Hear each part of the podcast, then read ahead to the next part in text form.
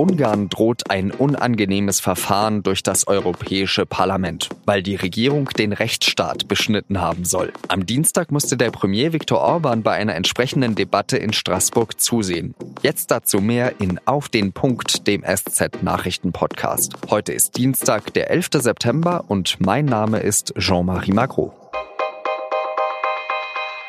Es ist 15.32 Uhr und Viktor Orban tritt vor das Rednerpult im Europaparlament in Straßburg.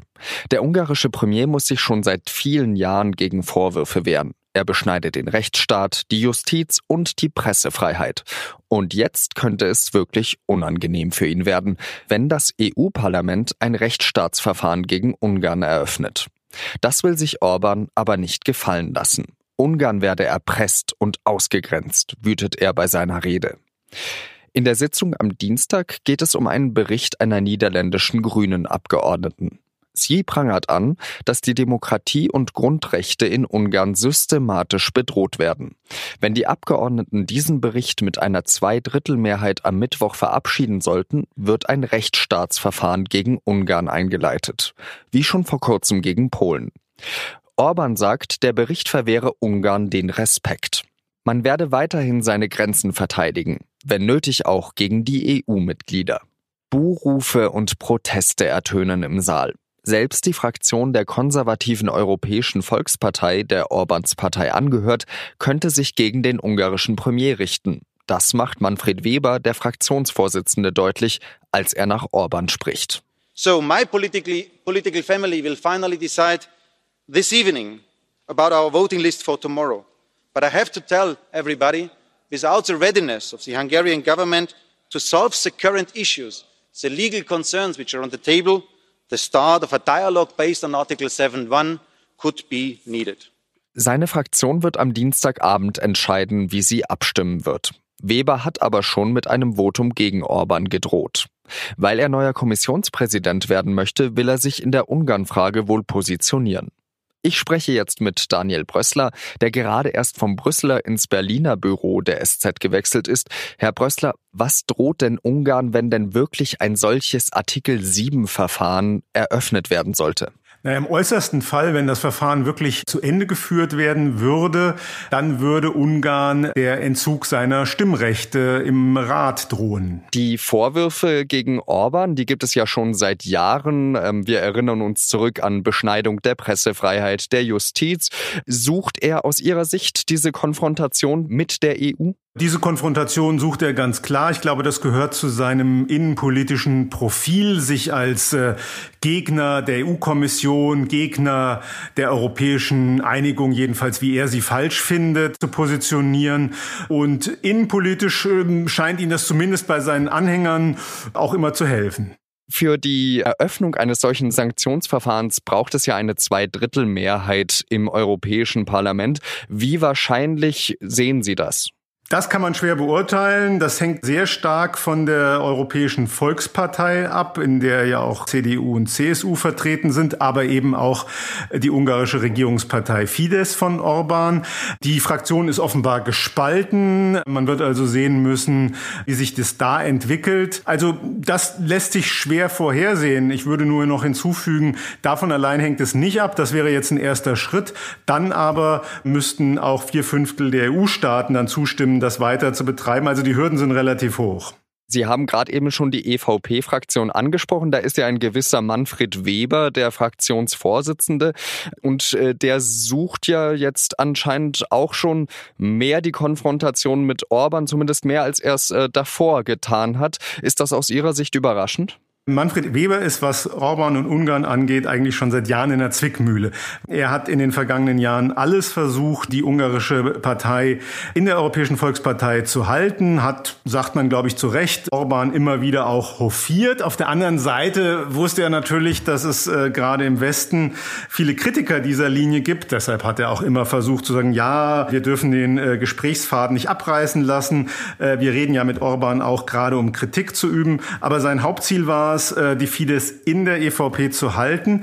Und da ist eben die Frage, ob er mit dieser Linie weiter so durchkommt, zu versuchen, es allen recht zu machen. Das wird nicht gehen, er wird wahrscheinlich eine Entscheidung treffen müssen. Die Fidesz-Partei macht ja auch immer darauf aufmerksam, dass sie gerade mit ihrer extremen Haltung ja auch Wähler von rechts an sich bindet für die EVP. Ist es dann aus Webers Sicht klug, eben diese Fraktionsgemeinschaft jetzt aufs Spiel zu setzen, so kurz vor der Europawahl?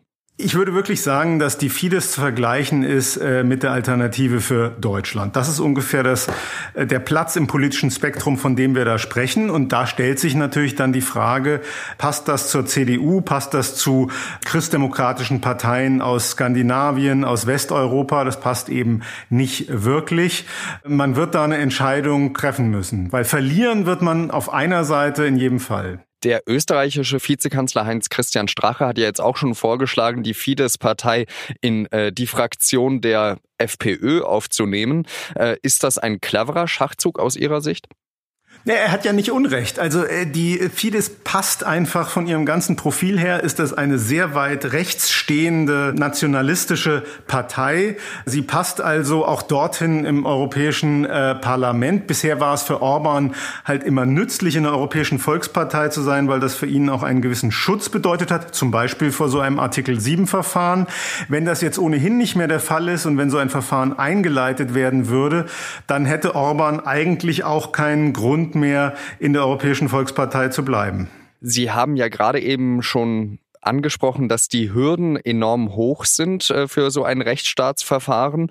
Die Zweidrittelmehrheit im Parlament, aber eben auch die vier Fünftel äh, im Europäischen Rat. Bei Polen sehen wir es ja, dass Ungarn dort blockiert. Wie sinnvoll ist es dann eigentlich, so ein Verfahren zu starten? Das hat man sich in der Kommission auch gefragt. Man wusste ja von Anfang an, wie schwierig das ist. Und man wusste auch, dass Polen und Ungarn sich gegenseitig schützen würden am Ende. Ich persönlich halte es trotzdem für richtig, weil was wäre das andere Signal? Das andere Signal wäre, die Europäische Union kann gar nichts tun. Wenn man so ein Verfahren einleitet und wenn man so ein Verfahren immer weiter vorantreibt und wenn sich auch zeigt, eine große Mehrheit der EU-Staaten äh, ist sehr besorgt, was die äh, Lage in Polen, aber eben auch in Ungarn angeht, dann ist das ja ein Signal an sich. Wahr ist, am Ende wird man es nicht zu einem Stimmrechtsentzug wahrscheinlich bringen.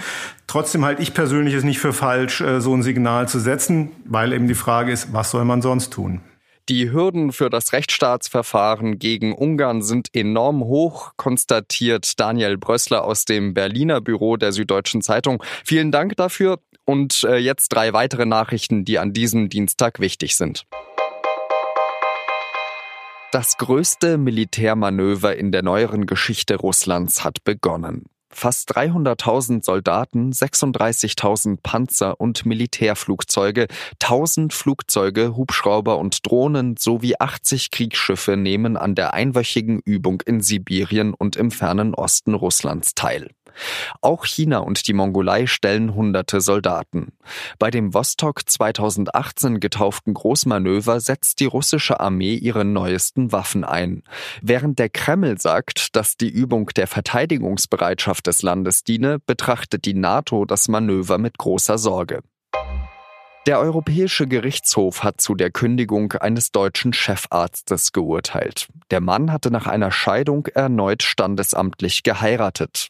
Das katholische Krankenhaus in Düsseldorf kündigte ihm daraufhin. Das kann eine verbotene Diskriminierung darstellen, erklärte der EUGH.